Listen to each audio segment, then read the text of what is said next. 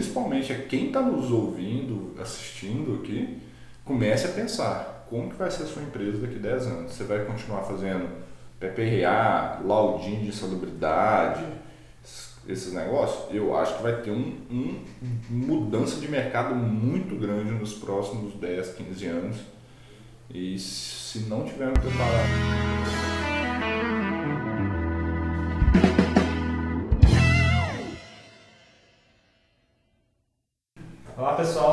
bem-vindos a mais um episódio de Pausa para Respirar, podcast semanal sobre higiene ocupacional, aqui da Analytics Brasil. Aqui é o Rodrigo.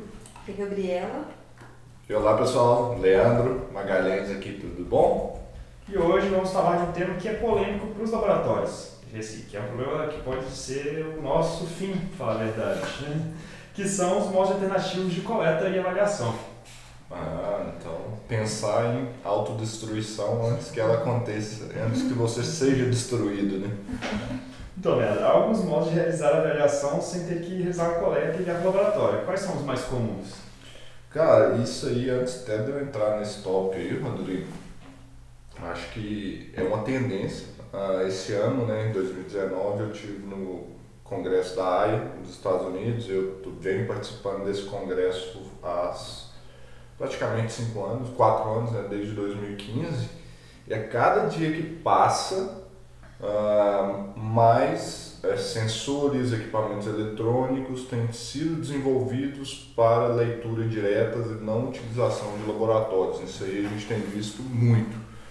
Então, assim, pelo que eu tenho visto, os mais comuns são alguns gases, então são equipamentos eletrônicos com sensores eletroquímicos, para alguns gases como Uh, sulfeto de hidrogênio, oxímetros já são muito comuns, o pessoal já está muito comum, é, utilizando há muito tempo.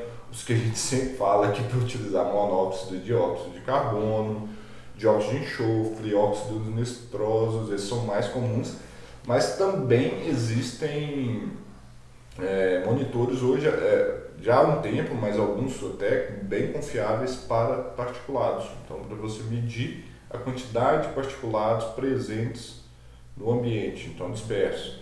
Hoje, não sei se, eu acho que a gente não cheguei nem a comentar com vocês, mas hoje tem equipamentos portáteis até para leituras de metais, então por fluorescência de raio-x. Quase um laboratório portátil. Exatamente. Porém, requer investimento alto e também é, know-how de usar, porque a gente tá, vai, tá, vai ser utilizado raio-x, né? Então não é qualquer coisa. Mas existem sensores PIDs, é, PID, né? Para é, fotoionização. Fotoionização, isso, para orgânicos voláteis, tem muitos isso. E a cada dia mais eles têm desenvolvido esses equipamentos para eles serem seletivos em determinados compostos. Até pouco tempo atrás, esses PIDs para hidrocarbonetos, a gente dava a quantidade total de hidrocarbonetos no ambiente, mas hoje já começaram alguns com sensores acoplados, inclusive a cromatógrafos gasosos portáteis, em que hoje é como se o Rodrigo falou, é quase um laboratório portátil que você leva para o ambiente, né? Mas isso não é novo, né? Tanto que os cromatógrafos portáteis já é, é a avaliação padrão de, dos monóxidos de óxido de carbono. Então, assim, essa avaliação de carregar um balão no laboratório, ela, ela em si só não funciona. Ela já é uma avaliação portátil. Se você pegar a metodologia de avaliação, é isso. Você tem que ir para o campo com o balão uhum. e levar seu cromatógrafo também no, no campo. Então, já, já existe há algum tempo essas metodologias. É, porque é complicado, né? Você transporte de um balão. Um balão é um saco cheio de ar. Como é que eu vou garantir que esse saco cheio de ar, por... se você for de carro, tomando todo o cuidado do mundo, já é tenso. Chegar até no laboratório uma amostra confiável. Você vai mandar isso por transportadora, correio e etc. Cara, você tem que pensar que isso é uma amostra, um saco cheio de ar. Como é que você, você vai garantir que você vai chegar bem lá no laboratório? Fora, se isso aí for transportado por avião, pior ainda, né? Porque a cabine é, desses, desses, desses aviões de carga muitas vezes não são nem pressurizadas, né? Então, o que acontece? Se você encher muito o saco, vai, ah, quando diminui pressão, o, o ar vai expandir dentro dele, dependendo da quantidade que está ali, pode até estourar. Né? Então, É, existem métodos alternativos para balões também, que são os canisters, mas no Brasil é muito raro eu ver. Então, os canisters são cilindros de ar que eles estão embalados, ó, eles estão a vácuo, né? Então não tem nada dentro deles. Então você posiciona ele no ambiente e, e com a torneirinha ou regular você coloca uma vazão e ele aspira. Ah, não é ocupacional, mas balão também ele é complicado para você ter um dado ocupacional. Ele é mais um, um dado mais ambiental para você saber ali. Apesar de ter os métodos é, para a higiene ocupacional deles também. Então, esse é o futuro, cara. Eu sempre brinco aqui com vocês. Nossos dias estão contados, a gente tem que se reinventar a cada dia, porque a, o mundo vai, vai mudar e cada dia mais vai precisar, não, não precisarão de laboratórios, precisarão dos nossos conhecimentos. Por isso, tema do podcast anterior, quem não assistiu, não ouviu, escute, que seja uma empresa de educação, porque aí você consegue se reinventar e sempre trazer coisas novas para o seu público, para o seu cliente. Mas pensando nisso, Leandro, esses métodos eles realmente substituem a avaliação do laboratório? Como você enxerga o uso deles? Sim, hoje alguns deles são muito confiáveis. Não tem problema, inclusive existem métodos na IOSH e OSHA já validados, inclusive para os mais comuns monóxidos de óxido de carbono. Você baixa lá, tem um método, não sei o número dele de cabeça aqui agora, mas ele fala inclusive tenha um medidor de gás, é, um, um, um, com um datalogger ou até sem datalogger, faça a leitura direta no ambiente e compare com os padrões. Ah, ele, lógico que a gente tem pensado, né? nada é perfeito e assim, o pessoal tem que entender que eu acho que é o grande problema que eu vejo aqui no Brasil é assim, uh, existe uma verdade, e essa verdade é absoluta, inegável, inenarrável, ninguém contesta ela. E a outra é ruim, que é o seguinte, eu, todo mundo tenta achar problema nas leituras diretas. Ah, isso aqui tem esse problema. Ah, isso aqui tem esse problema. Ah, isso aqui tem esse problema. Claro, tem. Mas e os problemas dos métodos de leitura, como bomba, tubo, cassete? Uhum. Eu não vejo discussões sobre isso. E nós aqui, como higienistas e como químicos, nós sabemos N problemas que isso existem nessas amostragens também. Então, quando a gente for comparar um com o outro, vamos colocar os prós e os contras de uns e os prós e os contras do outro, e não só falar assim, ah, esse aqui é o perfeito e pronto. Existem problemas também. Então, sim, eles. Pode falar. Ah, bom que você falou nisso. Vamos falar um pouco das vantagens e desvantagens dos monitores digitais também. Né? É, você... esse, posso até passar, mas terminando esse, dessa pergunta que a Gabi falou, é o seguinte, na minha visão, eles, se você entender bem o funcionamento do seu equipamento, você entender bem as limitações que ele tem e você fizer uma boa amostragem, cara, é substituível, não, não teria problema. É a mesma regra que se aplica para uma amostragem com bombas e cassetes. Você tem que entender bem o método, entender as limitações, os problemas de tudo. Você tem que entender daquele assunto. Não é só falar assim, ah, isso aqui não funciona e pronto. É, e os métodos, se você pegar os métodos que são fáceis de acessar na internet, na maioria, eles têm as limitações deles, falam o que são os problemas, como não utilizar. Então, assim, tem o, vários passos dentro do próprio método explicando. Claro, um método, quando ele é validado, desenvolvido, ele prevê N problemas que podem ter nele, e N interferências, e ele vai te relatar essas vantagens, desvantagens de cada um deles. Então, ah, abram métodos. Eu falo, um higienista, para fazer um trabalho de campo, vocês têm que abrir os métodos, tem que ler. Tem que ler, a gente é um cientista, tem que ver quais os prós, contras, discuta, a gente está sempre aqui na Analytics ajudando todos os nossos clientes, muitos né, que a gente já ajuda, bem, qual, perguntam a gente qual que é vantagem, desvantagem, qual que é o problema desse método. Nós estamos aqui para passar esse conhecimento para ajudar, até porque é, um dos problemas da nossa área é a pouca literatura em português. A maioria está em inglês. Então, infelizmente, no Brasil ainda a gente não é um país que tem um domínio da língua inglesa, tanto leitura, fala, etc. Então, tem, eu vejo isso uma dificuldade muito grande no nosso mercado. Mas aqui, nossa equipe, todo mundo tem capacidade de ler e falar inglês, então a gente pode dar esse suporte para o pessoal. Quais são as vantagens e desvantagens? A gente lê esses métodos sempre, né? então a gente pode passar isso. Mas no ponto que você falou aí, Rodrigo, cara, vamos lá. Vantagens e desvantagens de cada um. Bom, amostragens uh, tradicionais com bomba, cassete. Vantagens, na minha visão, são os métodos que estão estabelecidos há anos, então tem uma, uh, já são utilizados aí há décadas, são aceitos como o padrão de ouro, então eles são bem reconhecidos, bem uh, muito utilizado há muito tempo. Então existe isso, essa validação. E eles são muito confiáveis. Então, sim, são confiáveis, com certeza. Então, esse para mim é a grande vantagem dos métodos de utilização de, uh, amostra de mostradores e bombas. Desvantagem desses amostradores, utilizar uma bomba. Então, isso para mim é o pior caso de todos. Bombas você tem que ter calibração, manter fluxo. A manutenção dela tem que ser constante. Manutenção constante, calibração antes, depois, se sua bomba der qualquer variaçãozinha, você perde uma amostra. É, tudo isso você tem que levar em consideração. Tu pode quebrar no, no transporte, o próprio funcionário não utilizar de modo correto a bomba quando for fazer o serviço, dependendo do serviço da pessoa, não é tão funcional de utilizar uma bomba de amostragem peso, barulho, incomoda o trabalhador e para mim a grande desvantagem é que você não, você tem que esperar o resultado voltar do laboratório. Então você tem todo um processo de envio de amostras, então você tem que ter condicionamento de amostra para chegar bem no laboratório, tudo, e você tem que esperar esse resultado vir ainda. Então isso é um delay.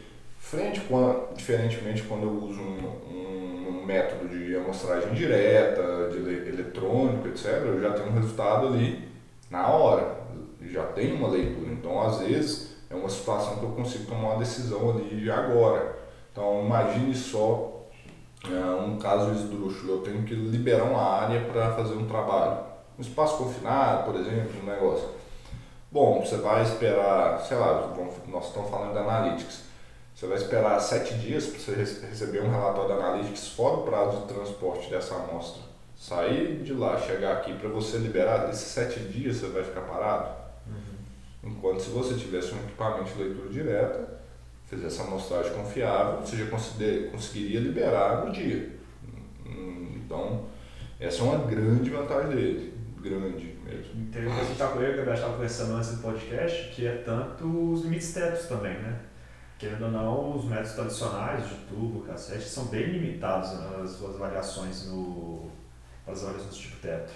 Não só isso, e como lembrando, né, para quem não está acostumado com limite teto, o limite teto é aquele limite que ele não pode ser ultrapassado em momento algum, ele está sempre relacionado à irritação física. E ele, segundo a CGH, é, preferencialmente, primordialmente deve ser feito com amostradores de leitura direta, então amostrar na hora.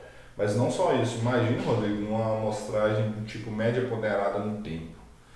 Quando eu uso uma bomba em um amostrador, um cassete, um tubo, etc., o resultado que eu obtenho dessa amostra que eu coloquei, coletei, ela é a média ponderada no tempo, naquele tempo de coleta. Então eu não vejo flutuações, eu não consigo. E se teve algum momento que eu tive um pico, uma, uma concentração muito alta que aí pôs em risco a, a, é, o trabalhador.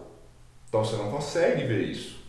E, e isso tem uma previsão na CGH. Né? Na CGH tem a regra 3/5, a regra de ouro, que fala justamente disso. Então, se, Aí vai depender muito da experiência, do julgamento profissional do higienista em campo para identificar esses pontos e às vezes fazer uma amostragem específica dela. E com um amostrador de leitura direta, o que, que você vai ter? Você vai ter um histórico dessas medições ao longo do tempo. Então, você vai poder ver, por exemplo, a cada minuto ou de tempos em tempos, como que foi a flutuação dessas, dessas informações, da, das concentrações. E isso é dado. E como eu falo, quanto nós estamos na era do Big Data, né? Quanto, porque não é à toa, porque quanto mais dados você tem, mais informações você tem, melhor sua conclusão sobre determinada situação. Então você analisando um histograma, igual, quem não queria ter um histograma de ruído, igual quando você faz uma dosimetria de ruído, ele te dá o histograma de segundo segundo, dependendo da configuração do seu equipamento. Você tem isso para um químico.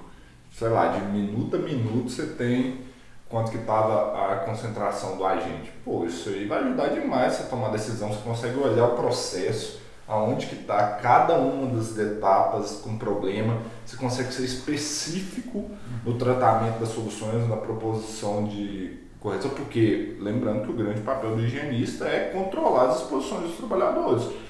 Então eu consigo ser específico, ó, aqui está o problema, olhando pelo gráfico. O, com um amostrador você não consegue. Desvantagens desses métodos é hoje o custo. Eu ia falar isso na verdade, porque a gente está falando muito bem desses métodos, é. mas a gente tem que defender nosso lado ainda um pouco. é, o custo hoje é a principal barreira. Uh, manutenção dele, na verdade, porque eles, não sei se todo mundo sabe, mas os monitores, esses monitores digitais, eles têm um limite de uso também. Então eles mantêm os desgastes naturais, então você tem que trocar o seu tipo de. O, sensor. O sensor. São sensores específicos, então não é um sensor. Tem alguns equipamentos que você consegue colocar mais sensores para fazer uma, várias avaliações ao mesmo tempo, mas ainda assim são limitados. Tem um número que é o indicado de quanto você pode fazer no, no, no ano, no, no, seu uso dele. Então, são custos que tem que levar em conta que sempre às vezes esquecem. Até o custo de aquisição, né? Hoje, ah, é engraçado, um amigo meu do Sul, a gente estava discutindo sobre um monitor de uh, um equipamento de leitura direta para poeiras no ambiente.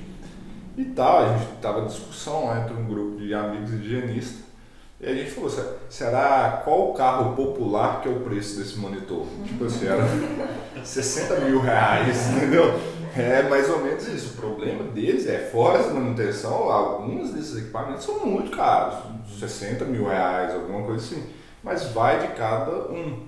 Lembrando que quando você tem bomba, você tem que comprar um calibrador, tudo. Fazer manutenção dela também. Sim, é, a manutenção acho que nesse caso aí vai, vai dar. Não vai ser problema, você vai ter que fazer manutenção dos dois. Mas lembrando que quando for gases, você tem que ter cilindros, padrões de calibração, então você tem que comprar os cilindros, não, esses gases não são tão baratos.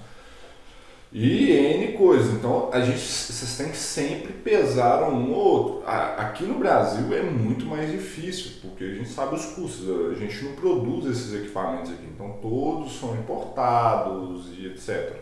Então, acaba chegando muito caro aqui. Quanto que a gente está olhando nos Estados Unidos, às vezes são metade do preço e o pessoal tem um poder aquisitivo maior. Então, acaba que eles conseguem é, comprar esses equipamentos. Tanto é o exemplo que assim, a gente sempre dá aqui monóxido de dióxido de carbono. Eu desconheço algum laboratório nos Estados Unidos que utiliza bag até hoje para fazer análise de CO2 e CO2. Cara, é impraticável. Então você compra às vezes um cilindro lá, essas coisas não são tão caras, o pessoal faz medição em tempo real. Até, ah, e outra grande vantagem dos medidores de leitura direta é ajudar na tomada de decisão na sua avaliação qualitativa. Então, vou chegar no ambiente para reconhecer um risco. Se você já consegue fazer algum tipo de medição e ter algum dado de qual é a concentração daquele agente no ambiente, já te ajuda. E aí, será que esse, esse, risco é relevante? Não é? Então você já começa a melhorar. Mano. É igual o pessoal faz com ruído. Ah, será que o ruído é relevante ou não? Chega lá com o sonômetro e mede quantos dBA tá. Tá lá você já começa a ter uma uma melhor avaliação do ambiente e melhor tomada de decisão. Isso é super importante. Lembrando, custo hoje é o pior problema dos amostradores de leitura direta. É muito custoso, é caro, manutenção não é barata, padrões. São específicos, bem específicos. Ainda são. Mas, a, a, a meu ver, assim, é, é o caminho. Com o tempo, eles vão ficar mais baratos, sem sombra de dúvida e está caminhando nesse, nesse ponto aí. Então, ah, e a gente tem que pensar que talvez não é um grande problema hoje para a higiene ocupacional para alguns agentes, mas é limite de quantificação. Né? Uhum. Tudo que é portátil, etc., você costuma ter menor sensibilidade que dentro de um laboratório. É, esse é um outro ponto. Se você está lidando com agentes que têm limites muito baixos, isso aí pode se tornar um problema. É, você tem uma faixa bem limitada, tanto para cima quanto para baixo. Você também tem que pensar que se for um ambiente muito, muito risco, também pode ser que ele não te dê o, o valor real do que está exposto lá, devido à alta concentração. Mas também se for alta concentração, você devia estar preparado para. Exatamente. Caracterização de risco. Primeiro papel é o que eu sempre falo, a gente tem a, a mania aqui de coletar a amostra. Em higiene ocupacional só se coleta a amostra em uma situação, quando se tem dúvida sobre a exposição do trabalhador. Eu tenho dúvida se essa exposição está acima ou abaixo. Nessa situação, aonde que eu coleto a amostra? Se eu chego no ambiente e no meu julgamento eu já chego lá e assim, aqui tá ferrado, tá todo mundo lascado, para, resolve o problema, depois coleta. Se eu chego num ambiente e tenho certeza, ou meu julgamento me fala que as exposições são irrelevantes, não amostra. Ah, é o Leandro que está tirando isso da cachola dela? Não, eu só facilitei isso. Vocês são os livros de estratégia de mostragem que eu li os melhores, não é o Leandro que tá falando, não. É, vivência profissional, você tem que ter seu, seu julgamento profissional. Você já, depois de um tempo você já consegue verificar as situações de. Ah, e, e, e, usar, se for preciso, igual, usa os, os amostradores de leitura direta para embasar a sua decisão. Então, os métodos de, de análise qualitativa, etc. Então, higiene ocupacional, colete a amostra só se tem dúvida. Se você não tem dúvida, resolve o problema ou fique tranquilo. É uma dessas. A amostra é para você ficar tranquilo. É, é, é isso, fala, não gastem dinheiro à toa. Eu, nós de novo dando tiro no pé, né? para variar, jogando contra o patrimônio. bacana. E quando a gente fala também dos. Existem também os tubos colorimétricos, né? Os famosos. O que a gente pode falar sobre ele aí e também as vantagens, limitações desses métodos? Demonizado no Brasil, né? Tipo assim, tubo colorimétrico, ah, todo mundo arranca os cabelos Depende da finalidade. Eu não vou usar um tubo colorimétrico para fazer uma amostragem tipo média ponderada do tempo, acompanhar, tomar a decisão do limite de TWA. Uhum. Ah, eu vou usar tubo colorimétrico para leituras instantâneas, para verificação diária. Sim, são métodos que sim, são bons, mas a gente tem que saber, entender de novo a base dos limites, para qual que é o tipo de cada limite. Tubo colorimétrico é uma amostragem instantânea então, o que, que a CGH fala sobre o limite teto? Amostragem instantânea. Então, será que eu não poderia utilizar um tubo colorimétrico para uma amostragem do tipo teto? Hoje, os tubos colorimétricos, se pegar muitos fabricantes, eles estão dando erro em torno de 5 a 10%, que é o erro que a gente tem no laboratório. Fora o erro da amostragem, que é aí, é, aí a gente como diz o Fernando, amigo nosso que mexe com metrologia, né, Rodrigo? Quando entra a parte de erro e incerteza de amostragem, aí você chama os PHD da Europa para bater cabeça e ninguém vai conseguir chegar a uma conclusão, porque é procedimental, cada um faz de um jeito, você não tem como padronizar o negócio. Então, assim, o colorimetro foi demonizado no Brasil, mas não, tanto é, de novo, falando da AIA, você chega lá, quando eu vou no congresso, um monte de vendedores, os japoneses, tudo lá, os americanos, vendendo tudo colorimétrico. Você tem que entender qual que é a finalidade que você vai usar ele. Às vezes você vai usar para um teto, você quer verificar uma área, é aquilo que eu estava falando, tem que liberar uma área. Eu vou esperar mandar uma amostra para o laboratório até eu liberar, pô, uso um tubo colorimétrico, faz algumas amostragens com tubo colorimétrico ali e ver se é, como que está a concentração naquele ambiente, ver como é que está Uh, outra coisa que tem que ficar atento né, para usar tubo colorimétrico, agora os contras também, validade deles. Então, assim, como no Brasil eles são pouco utilizados, então é difícil, na minha visão, alguém ter um estoque desses tubos aí em excesso. Então tem que verificar se os tubos estão válidos, porque o, o que, que dá cor no tubo colorimétrico são reações químicas.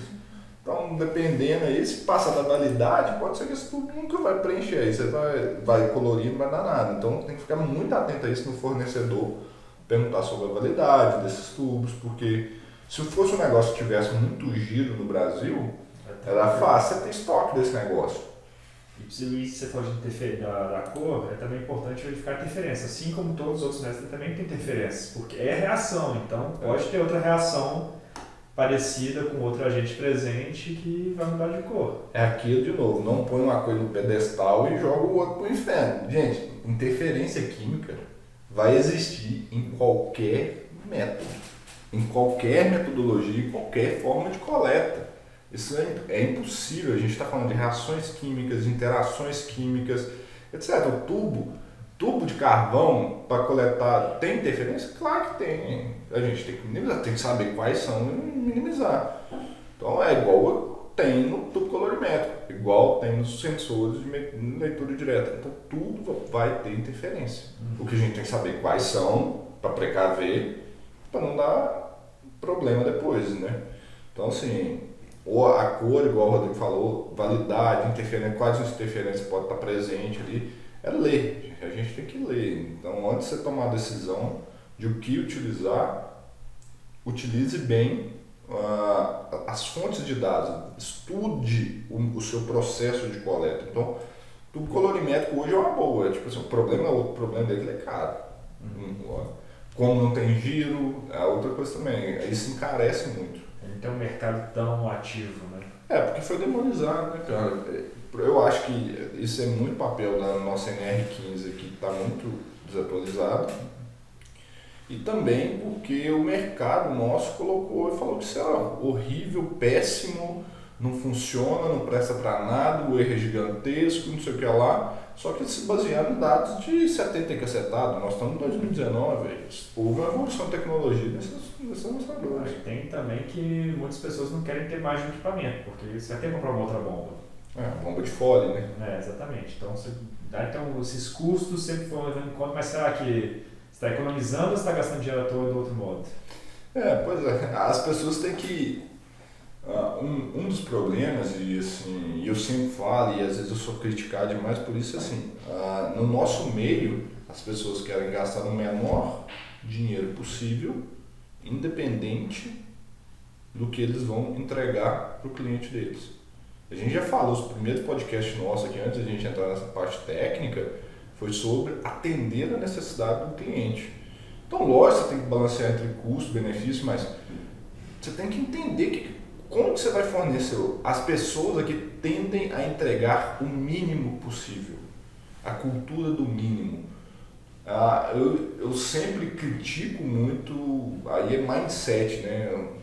Essa palavra tá bate ali demais, mas é mindset, mentalidade da área, que eu vejo as pessoas sempre querem entregar o mínimo. As perguntas que a gente recebe aqui, qual que é o mínimo de amostras que eu tenho que fazer? Qual que é o menor tempo possível para fazer a amostragem, qual que é o menos, como é o menos nananã, menos, menos. Eu, eu, sinceramente, não sei vocês, eu nunca escutei uma pergunta assim, eu quero entregar um serviço, tipo assim, o melhor do mundo para o meu cliente, o que, que eu tenho que fazer? Eu nunca escutei isso. Não sei se é isso. Então, assim, tem que mudar a mentalidade.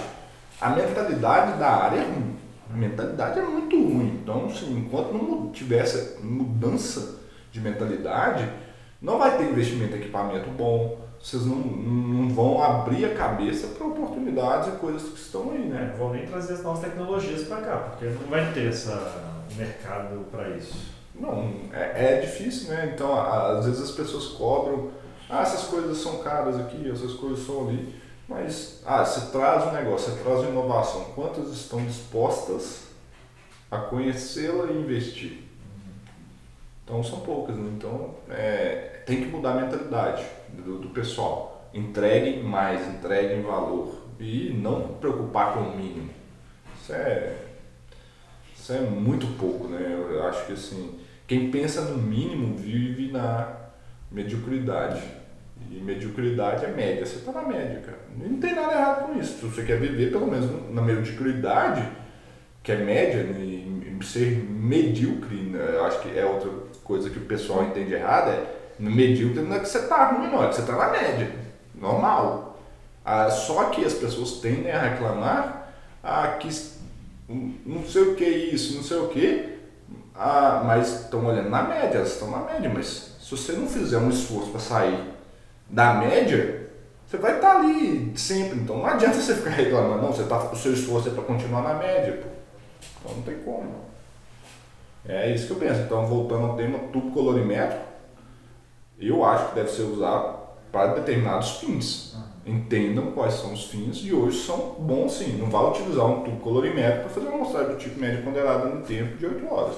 Aí não faz sentido. E sobre essas técnicas alternativas, Leandro, existem os parâmetros que a gente pode utilizar para confirmar a confiabilidade delas? Quais seriam esses? Sim, então tem que olhar, né, quando for comprar os, os equipamentos, olha a precisão do equipamento, acurácia, que é outro termo aí, que é acurácia e exatidão, então são dois termos aí. Então, só para o pessoal entender diferente de exatidão e precisão. precisão. No vinho novo, mudar no vinho o vocabulário internacional de metrologia. Na verdade, exatidão tem um outro significado, mas vamos botar o padrão que está no mercado mais fácil. É, exatidão é o quão próximo eu estou do valor verdadeiro. Então, eu, como eu estou, eu estou medindo esse valor está próximo do valor verdadeiro, ou seja, o erro de leitura do equipamento é pequeno. Isso é exatidão. O outro é precisão. Imagine que eu estou lendo várias vezes a mesma concentração. Qual tem sido a variabilidade das leituras naquela mesma concentração? Então, é a variação de leitura. Então, um está relacionado ao erro de medição, então, eu estou errando para mais ou para menos. E o outro com a variabilidade, a dispersão dos dados para um mesmo valor. E isso é exatidão e precisão. Então, é, os dois são extremamente importantes, principalmente pensando em, em estatística do negócio. Ah, o erro, né, que é a, o que a gente chama de erro sistemático, que é a exatidão, a gente consegue corrigir. Então, se é só você medir ele em referente a um valor tido como verdadeiro, você corrige. A precisão não. Que aí tem a ver com o seu equipamento, é quão dispersos estão seus dados. Isso te dá incerteza de medição. Quanto mais disperso tiver, maior é o seu intervalo de confiança. Maior intervalo de confiança quer dizer, esses dados podem cair em qualquer lugar ao longo desse intervalo e beleza, e aí? Então você pode ter aquele negócio, um erro pode ser gigantesco. Então você tem que olhar primeiro exatidão, precisão, qual que é o, a, me vem só a palavra em inglês, range, a faixa. Faixa de, de uso desse equipamento, porque você tem que adaptar também. Eu vou num ambiente que a concentração é tal a tal, e o equipamento, a faixa de leitura dele é diferente daquela lá, não vai adiantar nada. Então, faixa de leitura é muito importante. Os interferentes, você tem que conhecer os interferentes desse equipamento. Custo operacional desse equipamento Quanto que ele vai te custar, não só para você adquirir. Adquirir uma coisa, você desempatou o capital, você já comprou, mas você tem um ativo. Mas quanto isso vai te custar ao longo do tempo, quanto você vai ter que desembolsar ao longo do tempo para botar esse equipamento funcionando. Isso vai te dar uma ideia de quanto você vai ter que fechar de trabalho com esse equipamento para ele pelo menos se manter os custos operacionais dele. Isso aí que eu acho que é o maior problema que o pessoal não leva em conta em orçamento é isso, o custo operacional dos equipamentos deles. Aí na hora que o equipamento estagna, ele fala, não, não tem dinheiro, mas ele não incorporou o custo operacional desse equipamento dentro do, do, do orçamento dele. Então o pessoal tem que ficar atento a isso. Deixa eu ver se tem mais alguma coisa. Mais alguma coisa? O que, que vocês me sugerem? Não, bem, sim. Treinador é equipamento, você tem que sempre levar em conta esses pontos. Não adianta você chegar lá e falar, ah, vou pegar a marca e o equipamento mais caro. Isso nem sempre vai te atender. Beleza, pode ser um equipamento muito bom, mas, como você falou, a faixa dele vai te atender? Vai depender muito de cada caso. E lembrando, quanto menor a faixa de medição, costuma ser mais caro, porque você precisa de maior sensibilidade, maior sensibilidade, melhor eletrônica, melhor tudo mais caro é. Então, quanto mais você desce na escala de medição, mais caro costuma ser a leitura dos equipamentos. Então, vai comprar pesquisa, pesquisa, pesquisa, estuda, porque não adianta você chegar, oh, chega numa feira, vê um equipamento novo já quer levar. É, e, eu falo assim, não é só esses equipamentos de leitura direta, quando a gente for avaliar até bomba, tudo, a faixa de medição da bomba, os critérios que você tem que ter para escolher bem o equipamento. Tem um, tem um webinar, né, uma live que eu fiz só sobre isso, né, de como que você deve escolher seu equipamento, sua bomba que você for fazer a amostragem. Então, você tem que saber qual que é aquele ambiente ali, porque dependendo do que você vai estar, às vezes você vai gastar um dinheiro que você julga, ah, essa, ah, essa aqui é a bomba mais barata do mercado. Aí você compra ela não vai te atender. Ou senão você vai lá e compra uma bomba caríssima e você comprou um canhão para matar uma formiga. Então você tem que sempre balancear custo e tudo. Qual que é, de novo, qual que é o seu objetivo? O que, que você vai fazer com isso? Então tem é tudo um, um estudo, né? Então tem que estudar, igual vocês falaram, entender do equipamento e usar esses parâmetros aí que a gente mencionou. E para finalizar, Leandro, a gente, como você já falou, os métodos digitais estão crescendo em uso, cada vez mais, melhores, mais eficazes. Você acredita que os laboratórios vão continuar por muito tempo ainda? é, a gente vem falando sobre isso, eu sempre falo com vocês, eu acho que não, cara. É, não só por isso, tá? É, a minha leitura de mercado, e eu acho que isso vale para todos os profissionais de SST também. Os laboratórios vão acabar em breve, na minha visão, em em breve aí 10, 15 anos. Uh, e as consultorias, se não se reinventarem também. Mas eu acho que não é por causa de medidor de leitura direta, não. Questão da uh, mudança das indústrias. As indústrias, cada dia, o tema da moda, indústria 4.0, indústria 4.0. Então, o que, que vai acontecer? A, essa mão de obra vai ser deslocada, vai ter pouca mão de obra operacional, que é o que a gente lida. Então, à medida que as regulamentações sempre estão aumentando em relação à proteção do trabalhador ao longo do tempo. Isso é histórico, né? é muito difícil você ver algum caso em que diminui a proteção do trabalhador ao longo do tempo. Então, assim, sempre tem que a gente ver é sempre protegendo mais. Então, cada vez mais rigor, rigorosos. Então, o custo disso começa a ficar alto. O Brasil, com o tempo, a tendência de novo é crescer, desenvolver, salários ficarem mais altos, uh, etc. O custo da robotização tende a diminuir, etc. O custo de mão de obra subir. Então, aquele cara que tinha um serviço muito operacional, que é o que a gente preocupa mais, é aquele trabalhador. A tendência é ele ser substituído por máquinas. Esse tipo de trabalhador. Não que o emprego vai acabar. E aí vai haver uma troca de de mercado. E vai acontecer de novo o que vai acontecer, não, não é de novo, vai acontecer essa troca e as empresas têm que estar preparadas, na minha visão vai entrar muito mais questões de fatores psicológicos e ergonômicos do que questões de riscos físicos, químicos e biológicos. Porque nesses ambientes a gente já vai ter controles muito melhores e a questão de, de substituição de trabalhadores de força bruta desses caras expostos por robôs.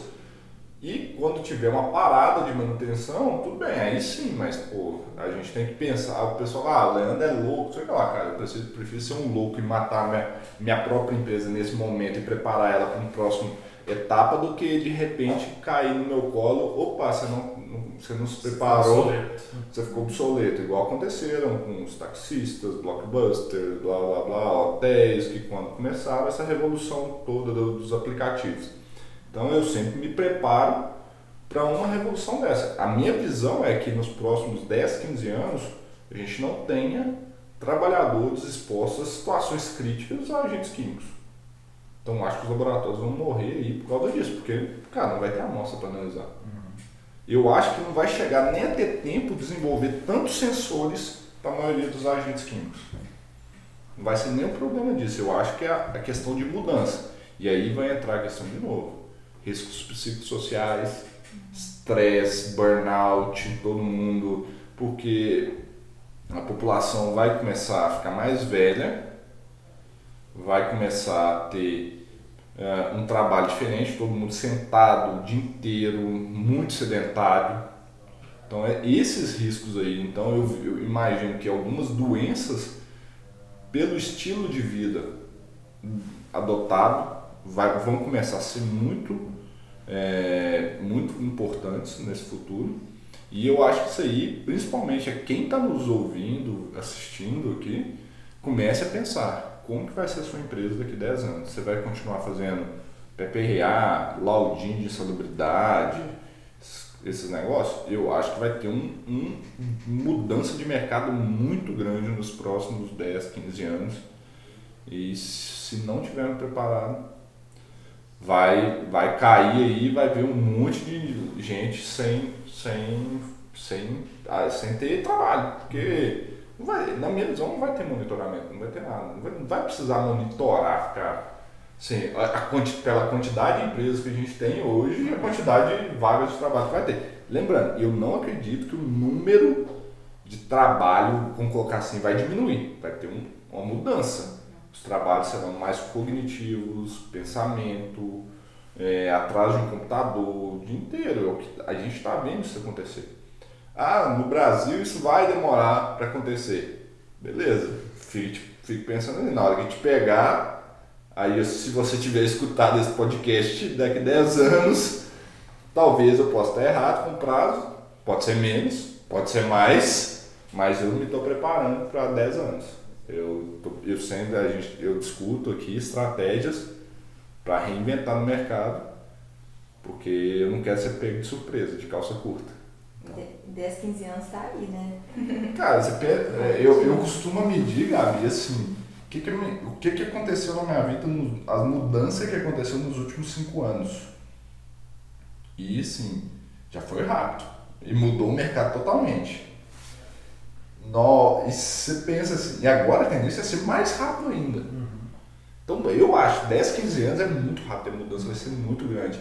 E na nossa área, o que, que acontece? É uma área que está muito defasada tecnologicamente. Na hora que alguém tiver um insight, der uma instalada assim, ó, vai tirar todo mundo do mercado, porque ninguém está pensando, ninguém é, é, muita gente, mas pouquíssimas pessoas estão pensando em inovação na nossa área. Então, quem está pensando em inovação, tiver a grande sacada, a grande ideia e botar para executar, esse cara vai ter, tipo assim, vai, na minha visão, vai ser o Uber e o Airbnb da segurança do trabalho. Vai quebrar geral inteiro. Eu espero, sinceramente, que eu tenha essa grande ideia e consiga executar ela. Porque é uma coisa que eu penso e mato, porque isso uma hora vai acontecer. Vai acontecer. E eu não quero ser, de novo, eu não quero estar na estatística, não quero ser alguém, ser lembrado como a blockbuster dos laboratórios eu pensava, veio Netflix e eu tive que fechar minhas portas porque ninguém mais queria alugar vídeo. Eu não quero ser alguém falar, ninguém quer mais fazer análise. Então eu estou sempre pensando aí o que, que pode acontecer. Ah, então bacana, bom então, todo mundo ligar o alerta, ficar esperto, porque o tempo está mudando e não dá para ficar mais para trás não. Não. Ah, só um dado, né? Um, é, para o pessoal, como a gente, eu venci muito no mercado americano, lá já está começando a cair. Uhum. Então, por, analíticos hoje está no Brasil muito por causa disso. Ah, um dos nossos maiores clientes, uma empresa de ah, montagem de automóveis, de que gastava, que a gente tinha um contrato com ela de 300, 400 mil dólares ano, hoje ela não, não faz nem 100 mil dólares, por causa de robotização, tecnologia, menos trabalhadores que estão na aplicação. Então, isso, eu falo, é uma realidade. Está acontecendo nos países mais desenvolvidos. Não vai demorar a chegar ao Brasil. Ah, legal. Olha, obrigado mais uma vez por esse podcast. Acho que vai ser, gerar bastante discussões, como todos estão gerando. Eu acho que a missão desse podcast é, que é, é criar treta. é tretar com a galera. Assim que é bom, assim que vai mudando tudo. Obrigado mais uma vez pela presença. Obrigada, gente. Até a próxima aí. Valeu, gente. Até o próximo podcast. Abraço. Valeu, pessoal. Continue respirando bem por aí. Beleza. Abraço. Tchau. Só gravou? Hã?